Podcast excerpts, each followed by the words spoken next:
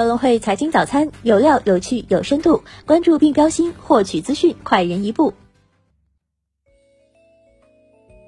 各位听众朋友，早上好！今天是二零一九年六月六号，星期四，我是主播荣熙。接下来，让我们一起来看看今天有哪些财经资讯值得大家关注吧。A 股方面，周三主要股指高开低走，截至收盘，沪指跌百分之零点零三，深成指跌百分之零点零三，创业板跌百分之零点三五，两市成交额超四千亿，北上资金净流入三十二点六亿，电信运营、通信设备、地产等板块涨幅靠前，种植概念板块午后小幅回落，五 G 概念午后崛起，综艺股份、富春股份等十余股涨停，国际金价。盘中突破一千三百三十美元，刺激黄金概念股再度走强。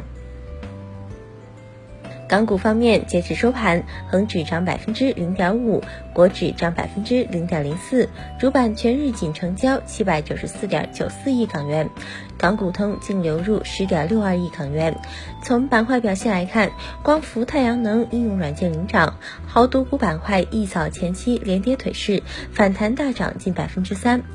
个股方面，创科实业涨百分之四，领涨蓝筹；万州国际涨近百分之四，中生制药大跌百分之八点四，为最差蓝筹股；中国铁塔涨近百分之五，领涨国指。美股收盘，三大股指集体收涨，道指涨逾百分之零点八，纳指涨百分之零点六四，标普五百指数涨百分之零点八二，苹果收涨百分之一点六，微软涨超百分之二，思科收涨百分之三。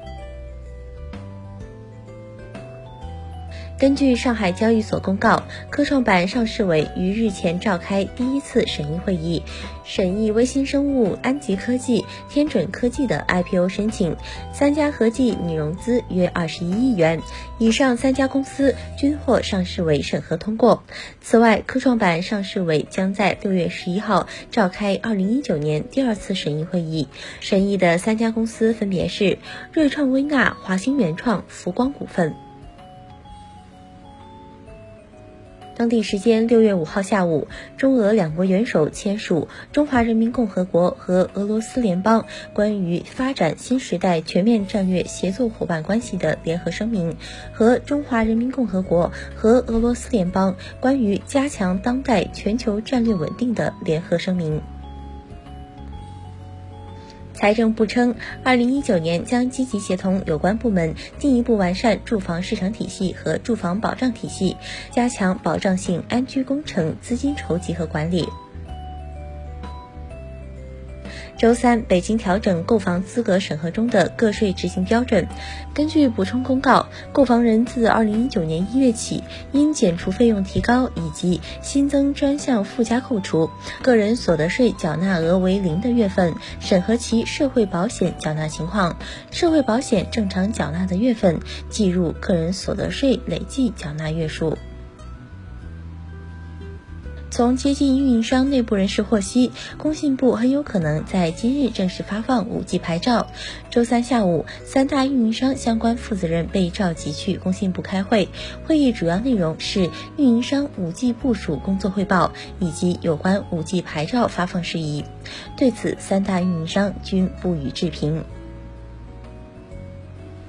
据证券时报，中国邮政集团公司与华为公司签署战略合作协议。中国邮政和华为公司将在分布式架构、咨询规划、智慧物流等领域加强合作，开展新技术前瞻性课题研究，共同探索 ICT 新技术在中国邮政、金融、记忆、邮务三大业务板块的应用，共同促进中国邮政 ICT 数字化转型。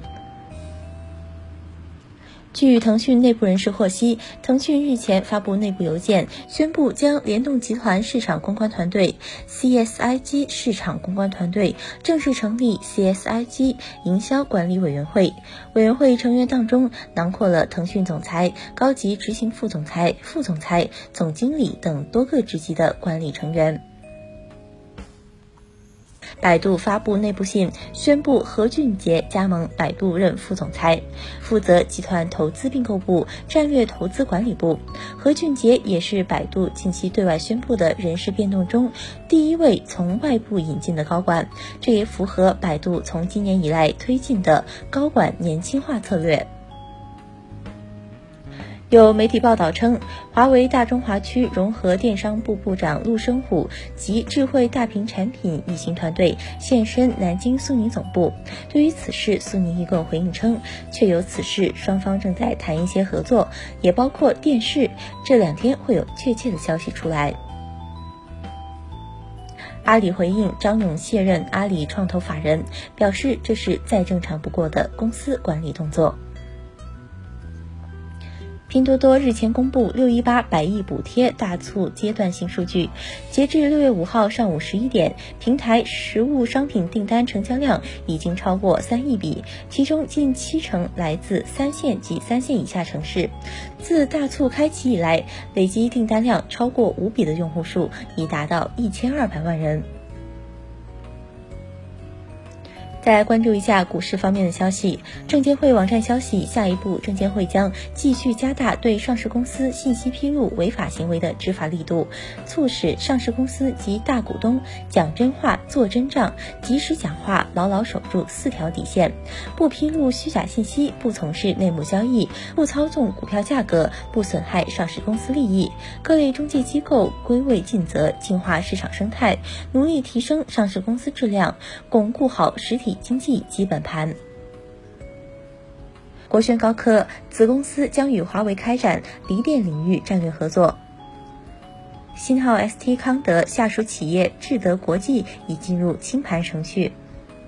广电网络，广电行业正申请五 G 牌照的不是本公司。今日重要财经事件关注：美联储发布经济状况褐皮书；欧元区一季度 GDP 同比终止。美国四月贸易账。以上就是今天节目的主要内容。更多深度专业的财经资讯，您可搜索并下载更会手机 APP 查看。感谢您的收听，我们下期不见不散。